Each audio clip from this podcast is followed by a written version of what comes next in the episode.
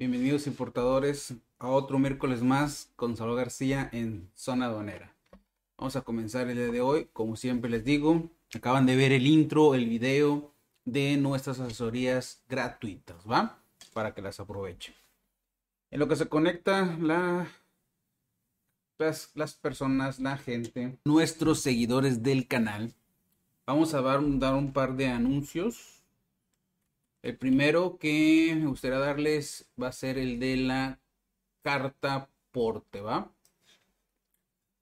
¿Se acuerdan que habíamos dicho que iba a salir una prórroga que no iba a entrar en vigor el 30 de septiembre como se tenía planeado? Aquí está.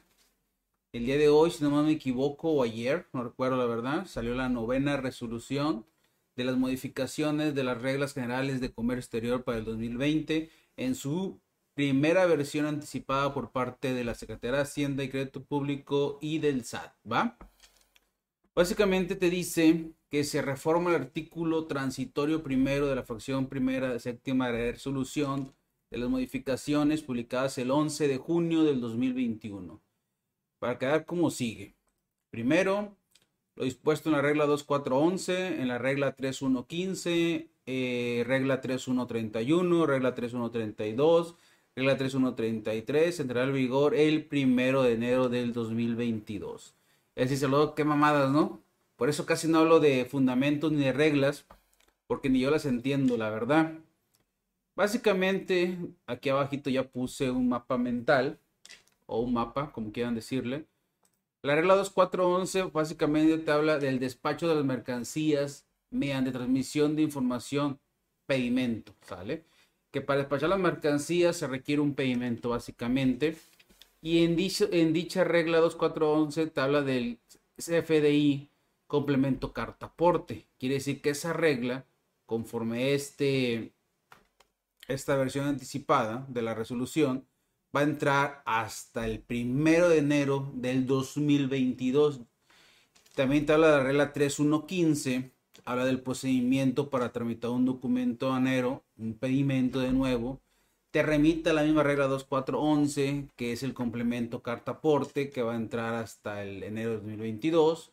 La regla 3131 te habla del procedimiento para presentar documentos en el despacho de mercancías, factura, lista de empaques, bla, bla, bla se debe de apuntar al despacho la, carta aporte complemento SFDI y te remite de la presentación del SFDI complemento carta aporte como lo acabo de comentar básicamente. La regla 3132 está la del despacho de para pedimentos consolidados. No se trata nada que ver de carga consolidada, son pedimentos consolidados. Es otro show a cuando embarcamos este, contenedores o cargas sueltas consolidadas. No se me confundan, ¿va? Y lo mismo, habla de la presentación del SFDI como complemento carta aporte. Y la regla 3133 te dice despacho de mercancías sin presentar impresiones de pedimentos, avisos o copia simple. Presentación del SFDI complemento carta aporte. Ayer o hoy, no recuerdo la verdad, creo que fue hoy. Salió esta versión anticipada. Recuerden que las versiones anticipadas son para para avisar de los beneficios que puedes tener o prórrogas. En este caso se prorrogó, como les digo, la entrada al vigor de la carta aporte o el complemento carta aporte para aquellos que estaban preocupados. Ya les habíamos comentado que iba a salir este eh, excepción o cómo se dice ampliación de términos y va a entrar en vigor lo que es la el SFI como complemento carta aporte hasta el 1 de enero del 2022 de forma obligatoria. Yo creo que ya no, va a haber, a prórroga a este trámite, la verdad. Eh, noviembre y diciembre van a empezar a hacer pruebas y vamos a ver de los errores. Entonces, ya salió una prórroga para aquellas personas que estaban preocupadas por lo que es la carta, el cartaporte, la implementación. Ya salimos, ¿va? Otro comercial en lo que llega más gente. Hoy me mandó un mensaje a un cliente que no es seguidor del canal por otro medio, es un cliente. Me dice, ¿te acuerdas de la compra de DDP que te dije que iba a hacer? Iba a probar un proveedor. Le digo, sí, sí, me acuerdo vagamente. Me dice, ya me llegó, todo muy bien. Eh, creo que se tardó un poquito más, pero llegó todo muy bien, Salvador. Me dice, le digo, ah, qué bueno. eh, me dice, porque él me está criticando ciertos costos que yo le he dado, ciertos trámites, ciertos permisos, ciertas normas, que las fracciones, todo el show que he visto con algunos de ustedes y, que he platicado en el canal, me critica de que pides muchas mamadas, Salvador. Digo, no soy yo. Nosotros trabajamos con una concesión, que es la patente del agente banal, y si no cumplo con lo que me dice la ley, la autoridad me quita mi patente y ya no puedo tener agencia banal. Recuerde que somos el chivo expiatorio de la aduana. Le digo, qué bueno que te llegó en DDP. Te facturaron el producto. Ahí fue cuando él fue muy honesto conmigo. Algunas otras personas no son honestas o no saben. Y, él sí fue muy honesto. Me dice, ahí ya me chingaste, Salvador. Tienes tu razón. Me facturan no producto. Me facturan un servicio. Sí puedo hacer deducible yo ese dinero en mi contabilidad, pero no como producto. No puedo facturar el producto. Solo tengo la, deducibilidad del egreso para fines contables como servicio, pero el producto, mis ingresos, las ventas no voy a poder. ¿Por qué? Porque no tengo, no puedo facturar. Simple. Es lo único que me dijo que estaba mal en el DDP. Otro caso práctico que el DDP no funciona en México. Dice, ¿por qué lo hacen muchos? Lo hacen así. Es, es un pedimento informal o es contrabando me dijo que fue a las bodegas de esa gente. Dice, güey, tienen un parque industrial. Tienen una nave como de 3, 4 hectáreas llena de mercancía. No es un secreto esto, ¿va? Eso ya lo sabemos. Y le digo, yo no puedo competir con esas personas. Yo no puedo competir pagando impuestos, pidiéndote formalidad, pidiéndote permisos. Me dice, a mí no me importa, Salvador, porque yo vendo en tianguis, mercados, lugares que no me piden factura y que no necesito un soporte, digamos, no vendo en Sears, en Liverpool, en grandes cadenas, así que no me importa. Entonces digo, es que bueno, ¿no? Entonces ese es el segundo comercial. Otro comercial, me acuerdo que les iba a dar. Estaba checando un dato, fíjense, para, mi, para México. La otra vez me estaba preguntando algo. Y siempre no, no tenía las cantidades. Pero ahorita eso es un comercial, nada que ver tal vez somos en el mundo 7.900 millones de habitantes, ¿va? En el mundo, más o menos actualmente. En México vemos 125 millones de habitantes, somos como el 2% de la población mundial en México, porque yo estoy en México y mi canal va dirigido, las leyes o las, normas de las que yo hablo son más para México, que es mi cancha que yo puedo dominar se puede tropicalizar lo que yo digo a otros países conforme tu normatividad, conforme tus leyes, ¿va? Y en México hay alrededor de unos 15 millones de empresas, personas físicas y morales. Son 12.5 millones personas físicas con actividad empresarial. Son 2.2 millones personas morales dadas de alta en México como empresas. Eh, hay como 45 millones de sueldos y salarios que a mí no me competen eso. A mí me importan los 15 millones de empresarios que están en México. Esos 15 millones de empresarios representan el 12.5% de los 125 millones de habitantes. De esos 15 millones de personas físicas y personas morales, hay como 100 mil importadores en México dados de alta en el padrón general. Hay unos 30 mil exportadores en padrones sectoriales.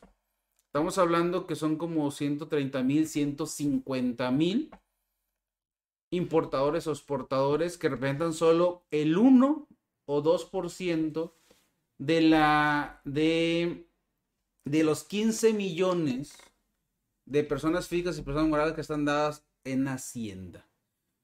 Es una estadística medio tonta de mi parte. Yo solo quiero ver cuántos importadores o exportadores hay en México y solo es el 1% de las empresas que están dadas de alta en el SAT son las que están importando o exportando. Las demás solo están comprando o, localmente o produciendo, fabricando sin importar o exportar, sin estar en medio del comercio exterior. O sea, somos el, en este canal somos el 1% de los empresarios que están en México. Así de simple.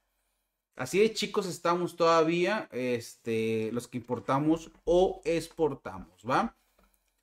Otro comercial, les había dicho que he hablado de una norma el día de hoy, no, no voy a hablar de la norma. Voy a conservar los miércoles de zona aduanera para preguntas y respuestas. Y voy a hacer más en vivos. Voy a intentar hacer en vivos los lunes a las 7 de la tarde y los viernes a las 9 de la tarde también. No van a ser fijos, no van a ser todos los lunes o todos los viernes. Voy a avisar previamente, posiblemente desde el viernes, si va a haber programa el lunes. Y desde el miércoles voy a, avisar, desde el jueves, más bien, más bien, desde el sábado aviso que hay programa el lunes. Y desde el jueves aviso si hay programa el viernes, para que ustedes agenden y si quieren estar en el en vivo. ¿Esos en vivos de qué van a ser, Salvador? Ahí voy a hablar en vivo. Mm, me han pedido fundamentos de la ley, como los que acabo de dar ahorita de la carta aporte. Vamos a hablar y desglosar ciertas leyes. Por ejemplo, en vivo vamos a hablar un poquito de la ley aduanera, cómo están sus títulos, de que hablar un poquito, una hora de ley aduanera. Voy a hablar de repente de una norma también pero va a ser en vivo. Voy a explicar la norma y voy a hablar de la, ley del ICR, de la ley del IVA, de la ley del IEPS, etcétera, etcétera. Y esos programas van a ser en vivo, pero no voy a contaminarlos. Va a ser de lunes, va a ser lunes en vivo o viernes en vivo a las 7 de la tarde noche. Pero los miércoles van a quedarse de zona manera para preguntas y respuestas de temas generales. Sin ningún tema en específico, nada más con comerciales como los de hoy, ¿va? Entonces vamos a darle Igor Lugo de YouTube dice, saludos Chava, pregunta, ¿las guitarras electroacústicas tienen el mismo problema en la aduana para hacer levedadas que las eléctricas? El precio de esa guitarra, 300 dólares. La guitarra electroacústica viene de USA. Recuerda, mi buen Igor, que todo lo determina la fracción arancelaria, ¿va? Vamos a ver ahorita aprovechando vamos a ir a... Aquí estás viendo la tarifa. Déjame además quitarme de aquí. Todo, todo recuerden, cuando ustedes me dicen, quiero importar, o el día de hoy me mandó a alguien una pregunta por correo, medio rarita, que le dijo, pues, ¿qué, le digo, ¿qué quieres, güey? Porque no te entiendo. Ya me dijo, pues perdóname, porque así está el show. Le digo, es que recuerden que siempre se lo voy a decir en el canal, ¿eh? ya parezco disco rayado, es repetitivo el show. ¿Quieren importar? No importa si es personal o con fines comerciales. Si la paquetería o la autoridad considera que te debes de sujetar a las formalidades de despacho, te sujetas a criterio de ellos. No importa que sean 49 dólares y 5 piezas. Si la autoridad considera que conforme a la fracción arancelaria debes de formalizar tu importación, la vas a formalizar, ¿va? Entonces son tres puntos importantes que debes de cumplir desde mi punto de vista, que con eso se protegen ustedes en cualquier compra internacional. Ojo, cuando ya estás en México tú y compras internacionalmente fuera de tu país, fuera de México, a USA, China, a un país de Europa, a Colombia, no sé, fuera de tu país es una compra internacional. Yo recomiendo en eso tres cosas. Primero, estar activo en el padrón de importadores, al menos en el general. Segundo, tener un agente banal de confianza en caso de que la paquetería no te quiera ayudar, ya tengas quien te, quien te ayude. ¿Por qué? Porque el otro día me, me tocó con un seguidor una charla que me dice, llegó mi paquete Salvador, en Querétaro creo era, busqué cuatro o cinco agentes banales y ninguno, ninguno quiso trabajar conmigo. Por eso es bueno que antes de que llegue su paquete, antes de que compren, tenga un agente banal de confianza para que no anden buscando y tocando puertas, porque, porque es muy probable que no vayas a encontrar, él no encontró. Y tercero, y más importante tal vez, es antes de cualquier compra, tengan la fracción arancelaria de su producto. Dicha fracción, se los he dicho, se lo debe determinar su agente banal de confianza. Eh, ¿Cómo determinamos la fracción? La fracción se determina con fotos del producto de todos los lados. Aparte de las fotos del producto, si hay un link de compra de una página web como Alibaba, pasarle el link de la compra. Y una carta como tercer punto o ficha técnica de, del producto, ¿va? Recuerden que la clasificación arancelaria es de criterios. No hay un todavía actualmente, ni va a haber, no creo. No va a haber, este, ¿cómo se dice? No va una certificación para certificar personas para que certifiquen las fracciones arancelarias. Hay, este, certificaciones que te certifican como clasificador, que eres un buen clasificador, que tienes conocimiento. Pero eso no te da autoridad para certificar una fracción que tenga validez. Lamentablemente, para los que somos del argot aduanero, sabemos que las fracciones arancelarias son de criterios de clasificación, ¿va? Entonces, la, la, clasificación arancelaria está conforme la ley del impuesto general de importación y exportación. Son dos artículos. El artículo primero es esta tarifa, que es la TIGI, la tarifa del impuesto general de importación y exportación. 22 secciones, 98 capítulos, un chingo de partidas, un chingo de subpartidas, fracciones arancelarias a 8 dígitos y actualmente ya los NICO a 10 dígitos, ¿va? Los instrumentos musicales, partes y sus accesorios. ¿Qué querías ¿Qué querías este? ¿Qué querías traer este Igor? Se me fue el avión. ¿Y por qué? Porque no soy músico y discúlpeme, soy ignorante. Por eso es bueno que le manden a su agente banal fotos. Quiero pensar que una, guitarra electroacústica no, no es eléctrica, o sea, no requiere conectarse a ninguna bocina. Quiero pensar, no ocupa nada. Eh, para funcionar como las eléctricas, no requiere luz, no requiere nada. Estoy viendo unas imágenes de unas, unas guitarras. Este, o no sé qué llamas electroacústica, pero ahora vámonos a la tarifa. Ya estamos en el capítulo 92. Recuerden que las secciones, en este caso la sección 18, solo tiene un carácter indicativo conforme el artículo 2 de la LIGI que mencionó ahorita donde te enseña cómo clasificar, te dice la regla 1, que los textos de las secciones o los títulos de las secciones solo tienen un carácter indicativo, al igual que los títulos o textos de los, de los capítulos. En el caso el capítulo 92 habla de instrumentos musicales, sus partes de esos instrumentos musicales y accesorios de esos instrumentos musicales. Eso es lo que te dice el capítulo 92. Aquí van los instrumentos musicales, ¿va? Eh, ¿Qué determina la fracción arancelaria correcta? La partida, que son los primeros cuatro dígitos, conforme a la regla general número uno, ¿va? La partida dice 9201, pianos incluso automáticos. No van aquí. Dice claves, clavecines y demás instrumentos de cuerda con teclado. Este no es. Partida 9202. Los demás instrumentos musicales de cuerda, por ejemplo, guitarras, violines y arpas. Ojo, ese es un instrumento musical de cuerda y te ponen entre paréntesis el ejemplo, guitarras y violines. Como está mencionado tu producto guitarra en el texto de la partida 9202, conforme a la regla general número uno, lo vamos a clasificar aquí. De arco y los demás. Nos vamos a ir a las demás. Y aquí están mandolinas o bajos y guitarras. Nos vamos, aquí, este, aquí ya te perdóname, les abrí de, de rápido. De la partida 9202 lo abro y se me desglosan dos subpartidas. La subpartida 9202 de arco y la subpartida 9202 de los demás. Me voy a, los demás. Se me desprenden cuatro, perdón, tres fracciones arancelarias. Y me voy a ir a la 9202 9002 guitarras. Y en este caso las guitarras eh, no requieren nada. Recuerden que esa tarifa es la viejita no tengo acceso de, la, de, rápido a la, ¿cómo se llama?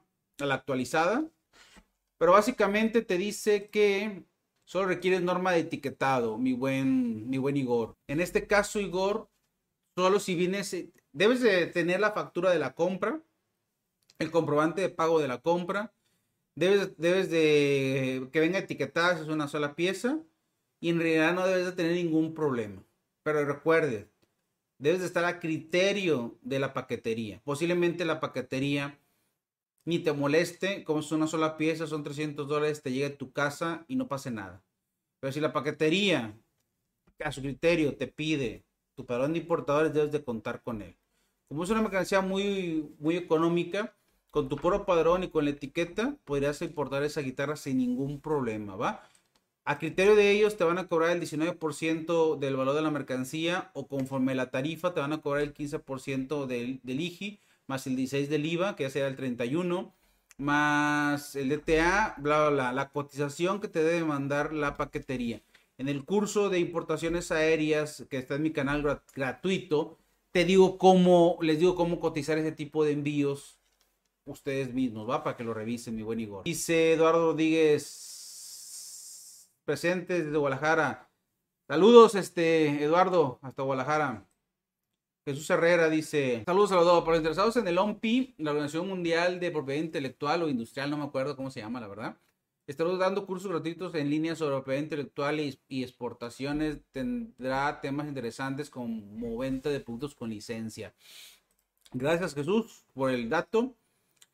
Acuérdense que si no tienen autorización de la marca, que el producto que van a comprar, no pueden importarlo. Esta semana me habló una persona que quería importar este llaveros con de un seguidor del canal, llaveros con figuras de superhéroes. Y le digo, si no tienes el uso de la licencia, no puedes importarlo, ¿va? O pueden registrar sus propias marcas ustedes. Pero gracias Jesús por el comercial. Dice Claudia Rodríguez, decía mi pregunta que mi proveedor no me quería dar su tax ID, que no se lo sabía. es una mamada eso.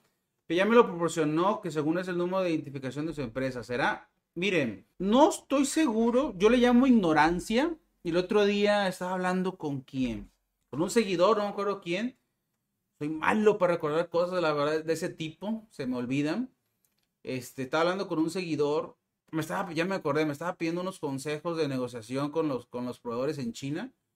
Y yo le dije que el problema es, no es el inglés de nosotros o el inglés de ellos. El problema es que el chino es cerrado. Te entiende todo el inglés malo que tú tengas y el que él tiene. Hasta cuando hay un problema, ya no te entiende el inglés. Entonces no es el inglés, es la cultura del chino, con todo respeto. El chino es lo peor de Asia. No estamos hablando de cultura japonesa o cultura coreana, por ejemplo, que los tienen bien, este, ¿cómo se llama? Este, depende de Corea, los tienen bien cerrados, o sea, no. Por ejemplo, los japoneses son bien disciplinados, los japoneses, no los chinos, diferente país. Los chinos son lo peor de Asia, con todo respeto. Y luego, aparte, muchos se vinieron a la Ciudad de México o a México y aprendieron las malas mañas de la Ciudad de México en aquel entonces del Distrito Federal. Entonces, la clásica, son unos chinos chilangos, los cabrones, aprendieron las malas mañas de México y se regresaron a su país. Eh, el Tax ID es, su, es como su RFC de nosotros. Es su clave de como empresa, o sea, eh, su, empresa. Sí, cierto. El chino tiene la, la creencia de que si te pasa su Tax ID, tú vas a poder sacar dinero de su banco. ¿Cómo? No sé. ¿Por qué? Porque yo le paso mi RFC y él con mi RFC no puede sacar dinero de mi banco. Y él piensa que si te pasa su Tax ID, tú vas a poder sacar dinero de su banco. Eso se llama ignorancia. Ni siquiera es cultura, es ignorancia. Que, y que me disculpen los chinos, pero esa, es la verdad, ¿eh? A mí se llama ignorancia eso. Porque me dices que no se lo sabía. ¿Cómo no me voy a saber mi propio RFC? O sea, ¿cómo no voy a saber mi propio Tax ID? Eso es una mamada, es una mentira y es ignorancia, la verdad. Y dices después, ya te lo proporcionó. Porque se lo debe proporcionar a todo mundo. O sea, en México, en la legislación aduanera dice, pídele el tax ID a tu proveedor para que lo declares en tu pedimento. Lo declares en la manifestación de valor que tienes que hacer, hoja de cálculo, etcétera, etcétera. Entonces es un, es un número que te lo puede pasar. No sé por qué ellos creen que tú vas a sacar dinero de su cuenta bancaria no sé por qué, digo, yo le llamo falta de cultura, ignorancia. Yo a veces le digo al chino, güey, yo te paso mi RFC, tu tax ID es como mi RFC. Saca dinero con mi RFC si puedes, no vas a poder. No sé por qué creen ellos, porque alguna vez me lo dijo uno. Es que con eso puedes sacar dinero tú. No, güey, o sea, no puedo sacar dinero de tu empresa eh, con el puro tax ID. Digo, no sé qué chip traen aquí en la cabeza, ¿eh? El chino yo le batallo mucho siempre con el Tax ID, con ciertas cositas de que el problema del chino también muchas veces es que está acostumbrado a exportar.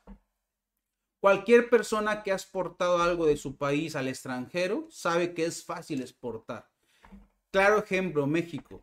Para México, tú puedes exportar muchas cosas sin estar inscrito en ningún padrón especial para exportadores. Pero para importar sí requiere estar inscrito en el padrón general de importadores primer requisito o obstáculo de, exportar o importar. Ya para importar hay un padrón general y para exportar no hay padrón general. Simplemente exporta siendo persona física o moral. Como ellos exportan, ya se los he dicho en otros en, vivos, cada país quiere sacar la basura de su país. Eso le llamamos exportaciones. Sacar la basura de tu país. Yo produzco chingaderas en mi país con mi materia prima y lo exporto a un país extranjero. O sea, China hace basura. Todas las mamás que nos venden es basura. Así véanlo. Lo produce con su materia prima o importa materia prima porque ya se la acabó. Pero vamos a pensar que él tiene su materia prima en su país. Él mismo, él mismo saca su hierro de su, de su tierra, de su plástico lo saca de ahí, ¿va? O sea, él, él elabora su plástico. Y toda esa basura la produce en relojes, en, llaveros, en fundas para celular. Lo exporto mi basura a México. ¿Y qué hace México? Agarra dólares y se los envían. Envía remesas de dólares a China. Por eso son muy ricos, porque tienen más entradas que salidas en, el, sentido de dinero. Entonces, todos los países fomentan que, que, exportes productos. Entonces, es muy fácil exportar cualquier producto de cualquier país. Si es cierto, hay ciertos productos que están restringidos para exportar o tienen algún permiso especial, pero en México para exportar no recuerdo algún producto que pague impuestos a la exportación, la verdad. Hay un par por ahí, pero es mínimo la cantidad y no recuerdo qué productos es, la verdad, no, no les voy a mentir. Pero para exportar no hay ni siquiera impuestos de exportación, cuando impuestos de importación sí los hay. Entonces, como es muy fácil exportar, ellos piensan que importar es lo mismo porque ellos nunca han importado nada. Y el día que les toca importar algo, por eso no comprenden o logran entender la explicación que tú le das de que, güey, es que para mí importar es un pedo. Como ellos dicen, ¿cómo creen? Si yo lo saqué bien fácil. Pues lo mismo, es cultura, es conocimiento o es ignorancia. ¿Por qué? Porque mucha gente que exporta lo haces con los más mínimos conocimientos de comercio exterior. Si algunas personas importamos con los más mínimos conocimientos de comercio exterior, para el que exporta es mucho más fácil, la verdad. Entonces, Claudia, ese es el detalle, ¿eh? Le vas a batallar, es normal. Es sano tener, es sano tener el Tax ID, la verdad, en, en tus declaraciones de impuestos, de pedimentos. Yo a veces tengo que cambiar de proveedor porque si uno no me da el Tax ID, prefiero no trabajar con él. Aunque sea muy buen proveedor en el sentido de costos, prefiero irme con otro. Aunque sea más caro por estar yo bien que un güey no Tax ID habla del tipo de proveedor que es. Entonces no me gusta trabajar con este tipo de proveedores, de chinos, y me topo con muchos. La otra vez le di una frase al Oscar Burgos, que es la persona que le da vida al personaje del perro guarumo de Monterrey, que su abuelo le decía, ¿a qué le tienes miedo? Y decía, a los pendejos. ¿Por qué? Porque son muchos y no lo saben. Se me hizo una frase que, uh, chula esa frase, ¿eh? la verdad me la voy a piratear. ¿Por qué? Porque para mí somos una pendejada del chino no te quiera pasar tu, su, taxa, su taxa y. Claudia. Pero es normal que le batalles, no te preocupes. Es tan normal que ya lo normalizamos y que está mal que normalicemos algo así, ¿va? Dice, ¿qué tal, Salvador? Oye, quiero traer algo con valor menor a mil dólares. ¿Ocupo lo del padrón y todo el proceso de importación formal o puedo evitar esto? Esas preguntas, Vivaldo, Vicuña, Raúl, no me molestan, pero me castran. Me pegas en los tanates, te lo juro. Te voy a decir por qué. ¿Por qué buscan evitar eso? No entiendo, o sea, no entiendo. Te digo, todo comentario es bueno, te agradece que estés en la comunidad del canal, pero generalizando, miras cuántas personas me preguntan lo que tú me estás preguntando. Quiero importar menos de mil dólares, puedo evitar todo el proceso del padrón, eh, puedo evitar todo esto. No hay una regla que yo te pueda decir.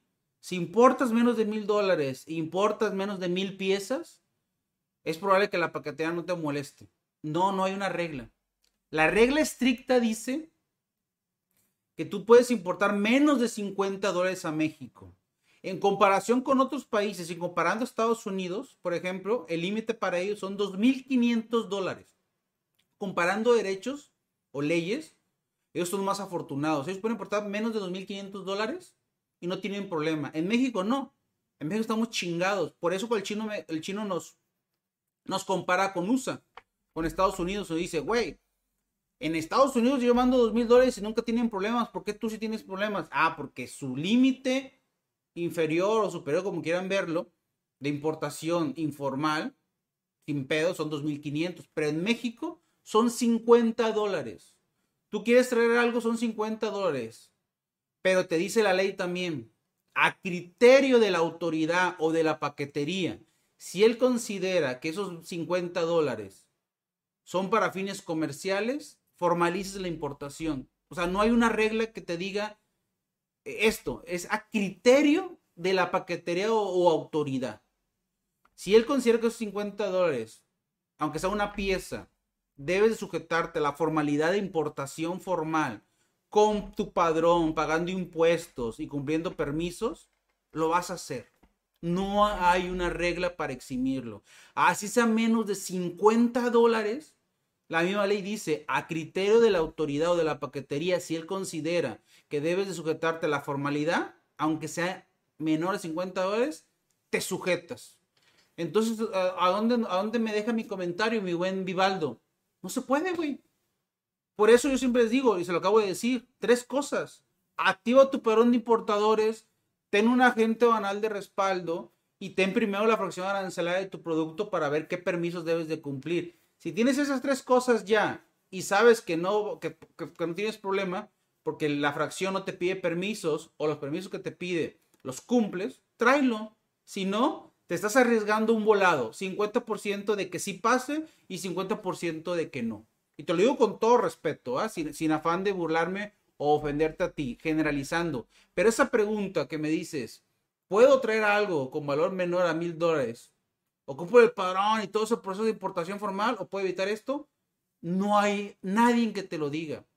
Y mucha gente luego te va a decir, compren DDP, es lo más chingón. Sí, cierto, a un volado, 50%. ¿Por qué? Porque si yo te digo importan DDP y están pasando uno, dos, tres paquetes, pero el quinto te lo atoran, en el quinto yo voy a ser un pendejo para ti. Y hay gente que así ha trabajado, ¿eh? Tiene años trabajando así. Y dice, mira, chava, de, 20 paquetes al mes, 15 pasan y 5 me detienen. Me vale madre. Yo sí trabajo. Me sigue siendo negocio. Paso 15, negocios, 15 paquetes al mes informales. Y los que me atoran, los retorno, los pierdo. O algunos dicen, tengo mi padrón. Con eso, eso sí los hago con padrón. Los otros 15 los paso por debajo del agua. Cada quien trabaja como, como quiere yo te digo, no te puedes arriesgar. ¿Por qué? Porque es muy probable que te pidan la formalidad. Espero me haya explicado mi buen Vivaldo. Este, así está el asunto. No hay forma, ¿eh? No, no hay forma de evitar esos tres puntos. Por eso yo los aconsejo que los, que los cumplan, ¿va? Dice Mr. Ashe, no sé cómo se lea.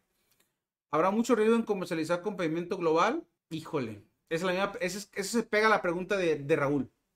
Fíjate que no es, me tenemos, tenemos que platicar y definir qué, es, qué consideras riesgo tú, para ver si estamos hablando de lo mismo. Ojo, yo no soy como otros canales que les dicen pendejadas. Yo también digo pendejadas, la verdad. Siempre digo pendejadas.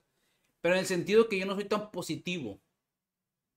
Eh, importan DDP y hazlo así. Y no ocupas para importadores. Y no ocupas agente banal. Contrata comercializadora. Son mamadas. Ya se los he dicho. Si tú contratas comercializadora, le estás pagando un profit a esa persona por tú no darte data como parón de importadores. Yo tengo comercializadora, ¿eh? Contrátame. ¿Me quieres regalar tu dinero? Contrátame. ¿No quieres? activa tu padrón, ¿va? En estricto derecho, digo, eso, eso lo voy a decir aquí. Los pedimentos globales o T1, la ley dice que son para fines personales y no, debe, no deberían comercializarse. No deberían. ¿Puedo, Salvador? A huevo que puedes, güey. Yo me puedo pasar la luz roja. No debo pasarme la luz roja porque hay una ley, hay una norma que me dice que la luz roja me detenga en los semáforos. No, no debo. De que puedo, por mis huevos puedo. Si me detecta el tránsito, me multa porque me dice, usted no debe de pasarse la luz roja. Puede como lo hizo, pero no debe. Tú un pedimento global o un pedimento T1 en estricto derecho no deberías comercializarlo. De que puedes, puedes, ¿sale? Y puedes venderlo en Mercado Libre, puedes venderlo en Amazon. Si, tienes tu RFC dado de alta, no pasa nada. ¿Qué tanto riesgo es? Mira, puedes trabajar así 5 o 10 años y no vas a tener problema. En una auditoría, cuando te llegue el SAT y vea todas esas mamadas que estás haciendo que yo no recomiendo, este, ya alguien de ustedes algún día, un seguidor me dijo, yo hace esas mamadas, Salvador. Me llegó el SAT, güey, y no sabes la putiza que me metió. él dijo, no lo recomiendo. Que en su momento le agradecí su comentario en el en vivo. No recomiendo que lo hagan porque al principio se ve muy fácil, muy bonito. Pero cuando te llega el SAT, no sabes la putiza. Y te comprendo y, estoy contigo, entiendo, porque no, es de que te expliques, te entiendo por qué lo hacen. Porque yo estoy viviendo lo mismo. los informales nos están dando en la madre en las ventas de, de, Marketplace, de Amazon, de Mercado Libre. No somos competitivos los que hacemos un pedimento formal y pagamos impuestos y pagamos nuestro ICR. Nos están dando en la madre. Yo lo estoy sufriendo en mis ventas. Esto, yo sé por qué este, lo haces, Mr. Ashe, ¿sale? Entonces, yo digo que es mucho riesgo a futuro.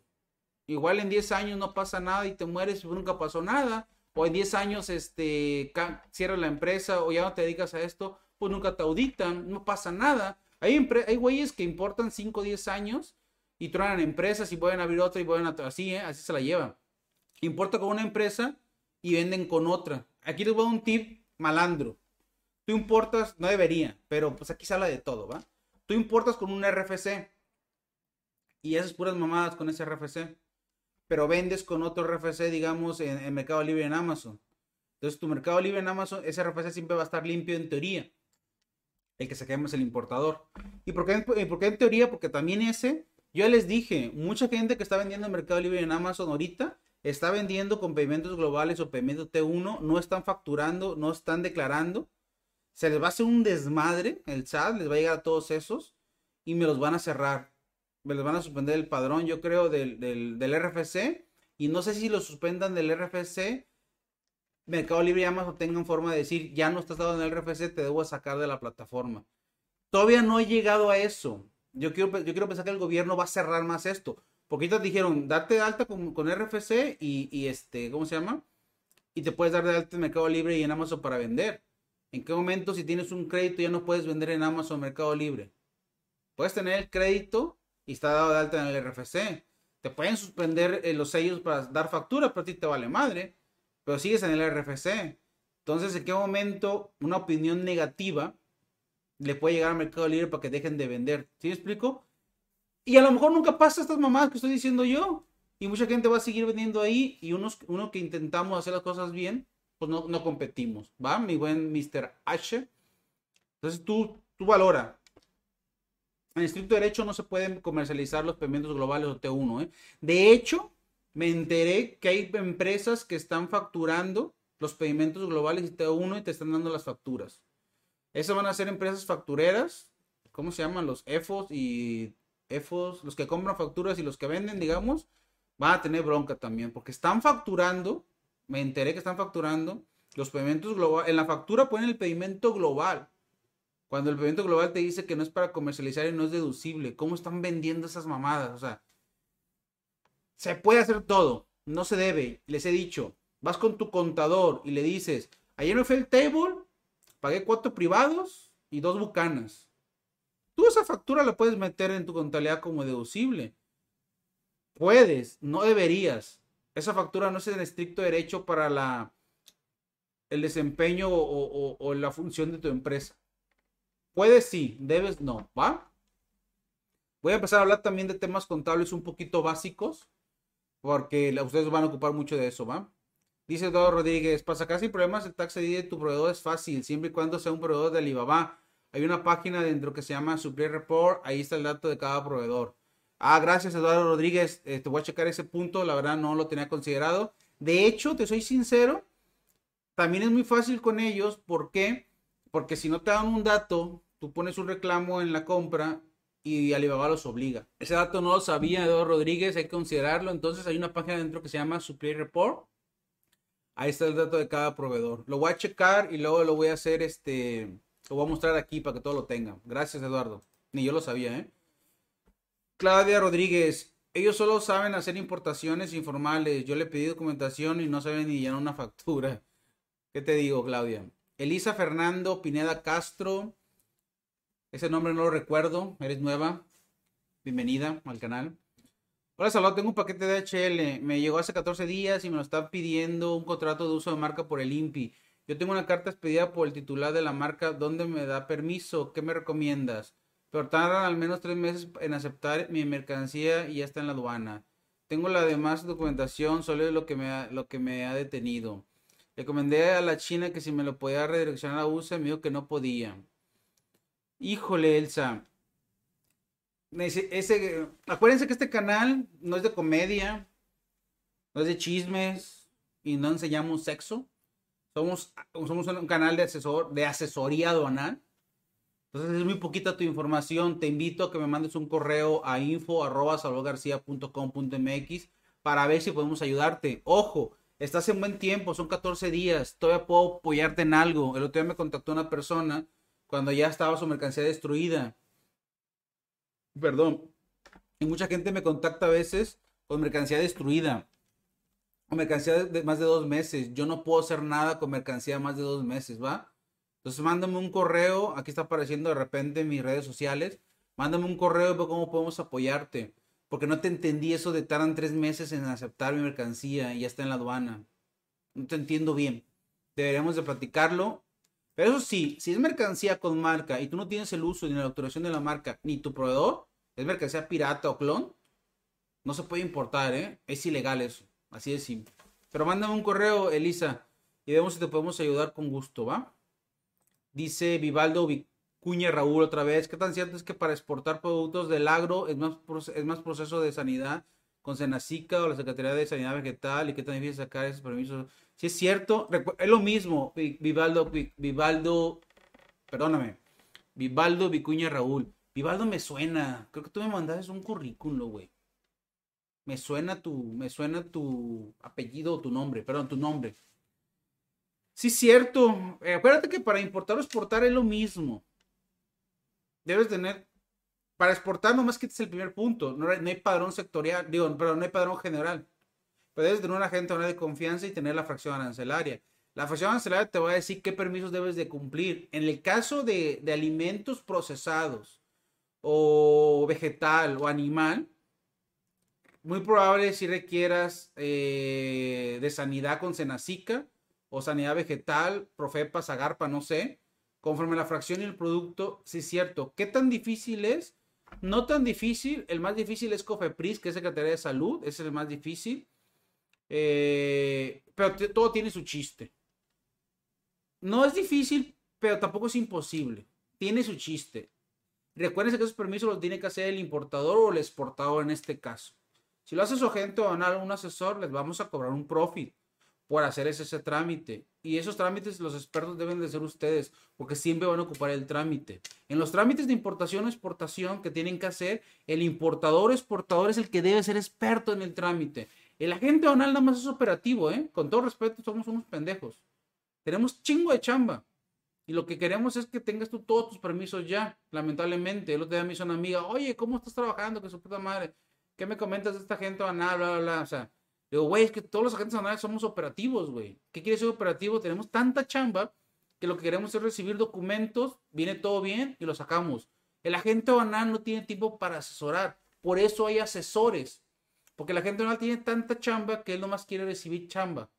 Yo no te asesoro, te dice, muchos agentes banales y agentes banales te vas a llevar la sorpresa de que yo no te puedo asesorar porque no tengo ni el conocimiento, expertise, ni, mucho menos el tiempo. Ya tienen tanta chamba que no tienen, esas, no tienen, esa, no tienen esa labor. Entonces, el importador exportador debe ser experto en sus trámites para que su agente banal lo ayude. Acuérdense que el agente banal no es opcional el gobierno lo puso para que tú hagas la exportación o tu importación por medio de ellos, ¿sale? Lamentablemente o afortunadamente, no sé qué decirte. Samantha Vega, Samantha, me encanta ese nombre. De hecho, tú me mandaste un correo, te casi seguro. Recuerdo por el nombre, porque me gusta ese nombre. Eh, Samantha Vega, hola, saludos. Si mi proveedor me envía muestras de cosméticos, sí, si eres tú. Y skincare, origen Corea, destino Ciudad de México, aeropuerto. Necesito agente externo para que pase el paquete. Sí, sí eres tú, Sammy. Este, sí, Sammy, gracias por tu comentario. Eh, no importa, acuérdense que para que sean muestras, vamos a regresar al tema de las muestras. Ya se los he platicado en el canal, no pasa nada, va de nuevo. Les he dicho, muestras. Para que sean muestras, debe ser inutilizable para su comercialización. ¿Qué quiere decir esto? Eh, que las muestras no un bote, el clásico ejemplo, un bote de plástico, para que se considere muestra debes de perforarle abajo un hoyo y hoyos aquí para que se inutilice el producto y no pueda ser vendido. Así es simple, Sammy. Eh, un zapato debes de perforar la suela, cinco hoyos para que no puedas venderlo. O sea, las muestras deben ser inutilizables para su comercialización. Lamentablemente, cuando tú des cosméticos como muestra, no se considera muestra el que tú veas si es bueno el producto o no. Eso no son muestras en el argot aduanero. De hecho, no hay ese tipo de categoría de, muestras, no hay en el argot aduanero. No hay como que, ah, traigo uno y veo cómo está y si es un buen producto lo importo. No, ahí me cumplen con la formalidad. Para que se considere muestra, debes traer algún permiso de alguna secretaría o de alguna empresa para decir que le va a hacer pruebas de laboratorio. Algún laboratorio te debe pedir una carta donde dices que va a traer tres piezas de tal producto para hacerle muestras de laboratorio. Si no tienes eso, no te va a servir. Entonces, lo que tú consideras muestras para ver si se van a comercializar no son muestras, es una importación formal. Quitamos el concepto muestra. Y ese tipo de productos que tú comentas de muestras de, eh, cosméticos, eh, skincare, mm, no sé si es producto o marca, la verdad, desconozco. No soy experto en maquillaje, ya lo pueden ver. Este, recuerden que ustedes deben ser expertos como las guitarras, ustedes deben ser expertos en el producto, uno es experto en la logística y en clasificación. Eh, no vas a poder importarlos con, con paqueterías porque es mercancía considerada a criterio de ellos de difícil identificación.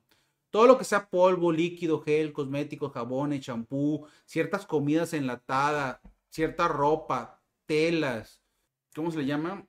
Me tocó una tarjeta gráfica o componentes de computadoras de repente que ellos no saben qué es que ocupan una muestra pruebas de laboratorio para saber qué hace el producto, lo consideran mercancía de difícil identificación. Entonces, como no pueden clasificarlo, no te van a ayudar con la importación. Vas a ocupar un agente oral externo sí o sí. Para que tengas mucho cuidado. El agente oral externo te va a cobrar 3, 4 veces más que una paquetería en sus honorarios. Las maniobras son más altas también que con las paqueterías. Si la paquetería te pide 10 requisitos, el agente oral te va a pedir 20. O sea, es más estricto el agente aduanal aéreo que una paquetería. Y es más estricto un agente aduanal marítimo que un aéreo. Es como por niveles, por... Así se maneja el argot aduanero, ¿va? Por mi experiencia, te lo puedo decir. Dice Elisa Fernanda, lo chequé con cuatro agentes aduanales, dos me dijeron que no puede llevar mi caso porque ellos, ellos pedirían lo mismo, otros dos me comentaron que me van a cotizar pero que me va a salir mucho más caro. Fíjate que complementando tu, tu, mensaje, Samantha, aquí Elisa lo está complementando con lo que dije, lo está complementando Elisa. Dos, dos canciones le dijeron que no puede llevar su caso y otros dos eh, que le pedan lo mismo. O sea, la gente va a pedir más cosas. Entonces yo no he analizado el caso y sí, sí, es probablemente... Y los otros dos agentes que te dijeron que te va a salir más caro, es posiblemente porque lo van a hacer de manera informal o ilegal. Muchas veces las personas nos decimos que somos agentes aduanales y no somos agentes aduanales. Yo les he dicho en mi canal, Salvador García no es agente aduanal. Salvador García representa una agencia aduanal, que es una persona moral. Tengo socios. Mis socios son los agentes aduanales. Salvador García es un simple mortal, como ustedes, ¿va?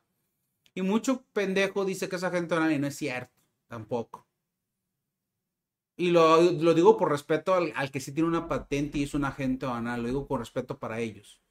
Entonces, no todos son agentes banales. Y te dicen que eres agente, son agentes banales. ¿Por qué? Porque tú te, tú te la crees. Tú no sabes. O sea, en pocas palabras. Ten mucho cuidado con quién estás hablando. No dudo que mejor dos de ellos sean agentes banales y los otros dos no. O a lo mejor los cuatro sí. No sé, la verdad. Entonces, ten mucho cuidado. Yo no te puedo ayudar con eso. Me tienes que mandar información. Y vos lo mismo si son productos con marca y tú no tienes autorización ni licencia, ni yo ni ellos te van a poder ayudar. Te va a poder ayudar a alguien que, que haga contrabando de mercancía. Es el único que te va a poder ayudar. Y eso es de manera informal o ilegal. No me asusta decirlo, ¿va? Vivaldo, sí, me pregunta tal vez o no absurda la, la primera de los procesos que es que muchos que hacen videos y así dicen que no hay pedo, que con que, con que sea menor esa cantidad no pasa nada. Gracias, Vivaldo. No, y te lo digo, te acepto tu comentario y te agradezco. Y qué bueno que tengas la apertura para, recibir mi crítica de manera positiva. Te felicito, la verdad. No hay mucha gente con ese criterio. ¿Va? Pero bueno, y eso es lo que me caga.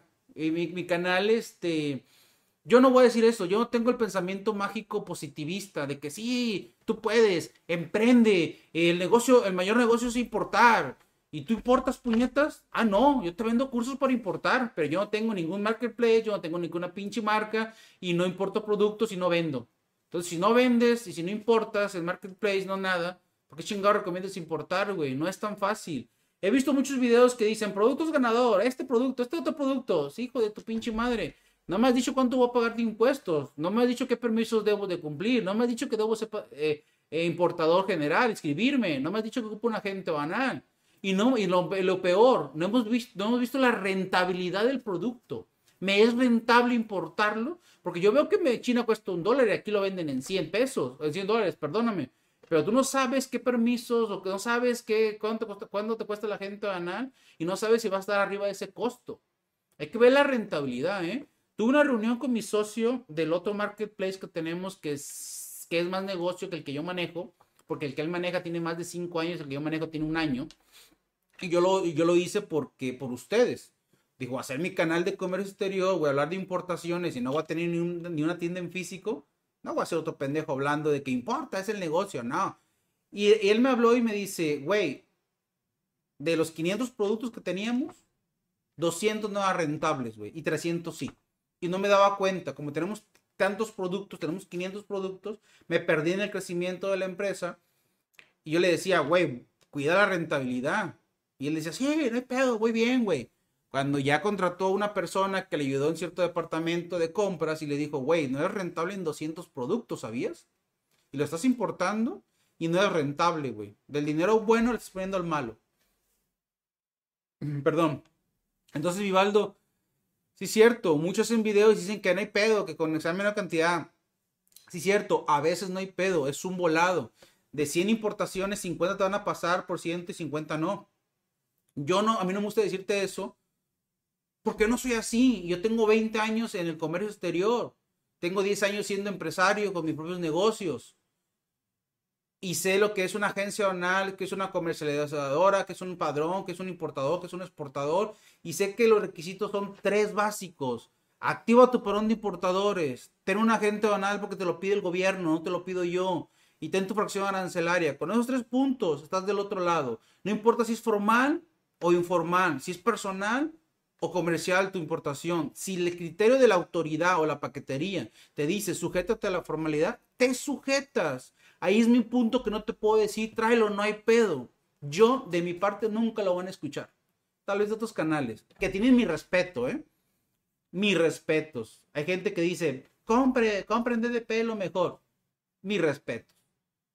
Yo te puedo comprobar que no es cierto. Me puedo sentar y decirte, a ver, ¿por qué? Dime por qué si es negocio. Y luego lo mismo. Yo tengo un marketplace. Yo vendo. Mis ventas están de la chingada. No hay producto ganador mágico, no es cierto, y menos por lo que estamos empezando. Tienes cinco años de tráfico en un producto, qué chingón. Pero muchas veces ya sacas un nuevo producto y no te es rentable. ¿Por qué? Porque está bien competido. Y la informalidad está... Y muchos de los que tienen marketplace exitosos fue porque lo hacían informal. Después de 2020, que, que empezaron con los marketplaces a cobrar impuestos, ¡pum! El bajón. O sea, no caigan en esas mentiras. Si es negocio, Salvador, sí, es negocio. Pero para que sea negocio debe ser de 3 a 5 años, veas la rentabilidad. En el primer año dudo que veas rentable un negocio de este tipo. Importando y vendiendo el marketplace, que es mi, idea, para que no tengas que tener una tienda física. Si tú pones una tienda en física en Puebla, solo le vendes a Puebla. Si pones un marketplace o te ayudas del marketplace como Mercado Libre, Amazon y aparte vendes en tus redes sociales, le estás vendiendo todo México tienes 31 estados de la República a quien venderles. Entonces es mejor. Esa es mi metodología. Sí funciona, pero para que sea rentable son de 3 a 5 años. Para que empiece a ser negocio y rentable. Entonces, si es negocio, luego sí, es negocio. ¿Es fácil? Nada es fácil. Aquí no tenemos la píldora mágica, ¿va? Nunca les voy a decir eso, mi Baldo. Y gracias por tus comentarios. Y espero que te sirva mi humilde opinión y mi criterio. Es mi criterio. Y no tengo la verdad absoluta, ¿va? Me puedo equivocar. Y si me, y si me equivoco, les voy a decir, estoy bien pendejo, me equivoqué, lo voy a aceptar, ¿va? Pues ojalá si se regularicen esto, ya sería una competencia limpia. Ojalá, ah, ojalá. Ashe. Mandé un correo al SAT, fíjense, con algo así, y me contestaron. Voy a meter unas quejas por ahí, a ver qué, a ver qué pasa, ¿va? Es muy cierto lo que dice. Yo que estoy trayendo productos y conseguiré vender en Amazon y complemento individual, no puedo competir, simplemente los impuestos se comen todo el market. Es que no es que se coman, bueno, sí se comen todo el market, pero no es que se lo coman, más bien, el otra persona informal ese, ese impuesto que tú pagaste, que puede ser un 30%, es la ganancia del otro. Por eso no competimos, porque imagínate que tú pagas un 30% de impuestos y la otra persona dice, mi rentabilidad es el 30%, pues estás pagando el impuesto que no estás pagando y que yo estoy pagando, güey. Y de hecho, ya ven que va a desaparecer el RIF al parecer. Va a, aparecer, va a desaparecer el RIF para aquellas personas que se quieran dar de alta. Los que ya tienen no lo van a desaparecer.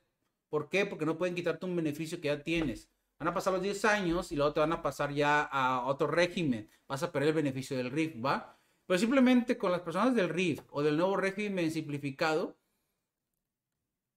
nos pegan a los morales que estamos formalmente, la verdad. Nos pegan mucho. Es un, ni siquiera el gobierno mide bien eso. Yo que soy moral, me pega mucho ese tipo de empresas como el RIF o ese tipo de régimen que les dan muchos beneficios que van empezando. Sí, güey, van empezando, pero no pagan impuestos. Yo sí, güey. Entonces, ese impuesto que se ahorran son el que están ganando. Pasan 10 años, dicen ya no es negocio, dejan tirado el mercado, quemaron el mercado y yo intento seguir aquí. Está cabrón, la verdad. Y no es, reclamo ni lloradera, pero está cabrón, ¿va? Elisa Fernández, gracias, Salvador, te envío el correo. Lo espero, Elisa. Ojalá te animes. Eh, de nada, Samantha, saludos. Eh, seguimos, pues seguimos por el correo, Samantha, para apoyarte. Por cierto, Samantha, los costos de agente banal varían de agente a agente banal. Mis costos son los míos, los de Salvador García. Hay agentes banal más baratos que yo y hay agentes banales más caros que yo. Busca opciones, ¿va? Eh, busca opciones en Apumar, perdóname, en la Karen, en la Confederación de Agentes Banales. Busca agentes banales establecidos o simplemente busca la agente banal que busques que sea de tu confianza. Si no es de tu confianza, búscate otro, ¿va? Germainus Kanga, gracias chava, como siempre, regalando el valor y solucionando preguntas reales para todos. De nada, Germain, saludos. ¿Qué pasó, David Domínguez? ¿Qué fracción ocupa fundas para audífonos 3D animadas y si tiene algún problema para importar? Híjole, no sé, David. Recuerda que para obtener la, correcta fracción arancelaria, te la ocupa determinar tu agente banal primero. Si es por paquetería y ellos no te van a ayudar, pues desde una agente banal confianza que él te la determine. Pero para que tu agente de confianza te determine la fracción arancelaria de, de las fundas para audífonos 3D animadas, requiere fotos del producto que no tengo, requiere un link de compra como de Alibaba, si lo tienes, que no tengo yo ahorita contigo, y una carta técnica o ficha técnica donde me digas de qué está hecho el producto. No tengo, no tengo, no sé si, no creo que tenga problemas esas fundas, te soy sincero. Pero de qué material son, no me dices el material. Van a requerir no, es que no sé qué se llama. No creo que sea textil. Ha de ser como de plástico o cuero o algo así. Debe ser de la 40. Esas fundas deben ir de la 42. Y depende del material y la etiqueta. Entonces vas a requerir para un general y etiqueta norma 50 si es plástico o norma 20 si es de piel, ¿va? O, o textil o 4 si es textil. Pero ocuparía fotos, como te digo. Fotos, LIM y alguna carta técnica. De contrario, no te puedo dar la fracción. Solo estoy hablando a, lo pendejo, ¿va? Elisa Fernanda, Pineda Castro. Si es de marca china, ellos son el titular de la marca, me dieron una carta donde me autorizan a importar, comercializar. Hay que verle qué nombre, qué marca es. Ellos pueden tener registrada en China, pero si está registrada aquí por alguien en México que no son ellos, entonces tú ocupas la autorización del de México, porque tú estás importando México. Tú ocupas autorización de la marca mexicana. Mándame el correo como te digo, Elisa. Yo te checo todo y te digo si sí o si no. Es correcto, Hashem. Yo estoy como persona física, pero si estoy pagando impuestos y están durísimos los pagos. Y más por la retención del 50 del IVA. bueno, sí, yo te entiendo. Bueno, fue un ejemplo. También, si comparas a ti, persona física, Germain, con los que no pagan nada, pues también está duro. Imagínate uno que es persona moral que compite con ustedes, que tienen beneficios, como en el RIF. Si tienes persona física con actividad empresarial, pues no tienes ningún beneficio, la verdad. Yo hablaba de los de RIF en específico. Tú tienes más beneficios que yo como persona moral. Y aparte, tú compites con los que son informales. Yo compito con los RIF, digamos, y con que tienen beneficios y con los informales, ¿va? Como les digo, en este canal no, no tenemos el pensamiento mágico positivista. Hasta pecamos de, de pesimistas, la verdad. Pero yo prefiero ser real, la verdad. Y, y, lo que yo les platico y cuento son vivencias de lo que, de mis 20 años de experiencia en el, en el comercio exterior y de lo que estoy viviendo día a día. Porque somos una agencia banal. Estamos importando por varias aduanas Importamos por Manzanillo, por Lázaro, por Veracruz, por Ensenada, por Tijuana, por Nuevo Laredo, por Aeropuerto de México, por Aeropuerto de Monterrey, por Aeropuerto de Guadalajara. Hacemos importaciones por paquetería por Monterrey, por México y por Guadalajara. O sea, son casos día a día que estamos viviendo. Estamos en el argot. Y aparte, intentamos vender en Marketplace como Mercado Libre, en Amazon. Entonces, vivimos lo que ustedes viven porque todo tenemos negocios alrededor del comercio exterior. ¿va? Entonces, ya nos vamos a ir. Ya son ocho, horas además, pinche puñeta. Ya son las ocho, última pregunta y nos vamos. Recuerden, los miércoles de zona ganera van a ser miércoles para preguntas y respuestas. No voy a cambiar la temática. Todos los miércoles de 7 a 8. Si de repente hay más preguntas, nos quedamos. Y si no, pues nos vamos. Yo sé que llegan tarde porque salen de jalar, creo. No me han dicho comentarios del horario. Díganme si quieren que cambie el horario, si lo pongo a las 8, si lo pongo a las 6 y lo podemos contemplar. Si lo quieren que lo empiece a 7.15, 7 y media, no sé. Porque he notado que a las 7 como que van llegando tardecito. Digo, no me afecta a mí nada. Y voy a hacer los programas en vivo de lunes, lunes y viernes. No son, no son todos los lunes, todos los viernes. Yo voy a avisarles cuando hable de un tema en especial, como alguna norma, para si quieren verlo en vivo, pues se quedan del en vivo. Y si no, este, lo ven grabado y al final de esas a lo mejor voy a contestar algunas preguntas relacionadas con el tema que voy a ver ese día. Y los miércoles son temas generales, de cualquier tema podemos hablar, no hay tema en específico, ¿va? Me voy con el de mensaje de David Domínguez, muchas gracias a los dos. Son fundas de silicón, será para paquetería, te envío correo con explicaciones de contenido.